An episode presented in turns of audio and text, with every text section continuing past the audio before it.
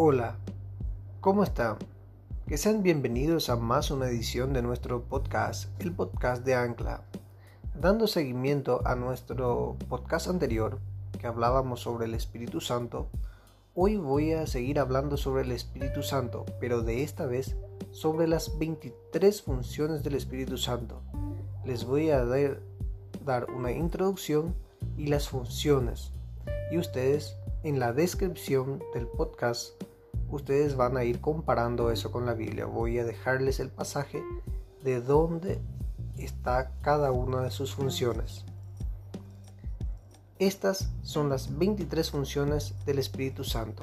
Es el tema de hoy.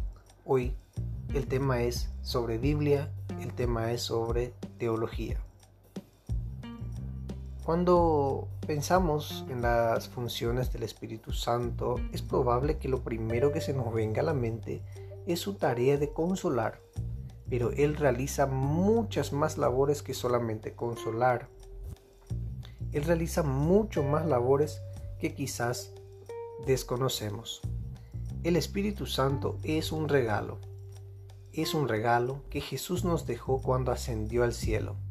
San Juan 14, 26. Y aunque comúnmente lo hemos asociado con la imagen de una paloma en Mateo 3, 16, este espíritu no es un objeto, sino un ser que es parte de Dios, como expliqué en el otro podcast.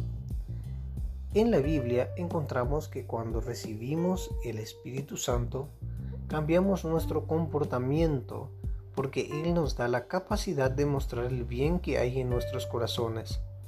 A esto se le conoce como frutos del Espíritu Santo. Cuando comenzamos a vivir de una manera diferente, por esta razón y por muchas cosas más, es que debemos darle importancia que el Espíritu Santo se merece. El tema de hoy es cuáles son las funciones del Espíritu Santo. La primera función del Espíritu Santo es llevar y guiar. La segunda función es hablar a través de las personas.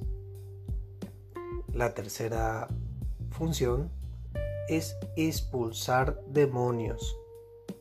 Cuarta función, dar poder. La quinta función es bautizar y llenar.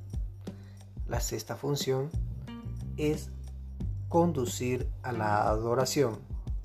La séptima función es enseñar la verdad. La octava función es conectar con Dios. La novena función es brindar ayuda. La décima, enseñar el futuro. La décima primera, dar dirección, apoyo y guía. Décima segunda, dar vida. Décima tercera, interceder y rogar por nosotros. Décima catorce, producir frutos en nuestras vidas. Décimo quinto, servir como prueba de que somos hijos de Dios. Décimo sexto, dar la capacidad de amar. Décimo séptimo, mostrar los secretos de Dios. Décimo octavo, poner un sello sobre nuestras vidas. Décimo noveno, dar libertad. Vigésimo, darnos el acceso al Padre. Vigésimo primero, enseñar. Vigésimo segundo, nombrar ministerios y dar autoridad. Y el último, vigésimo tercero, primero vigésimo segundo, que era nombrar ministerios y dar autoridad. Vigésimo tercero, convencer de pecado.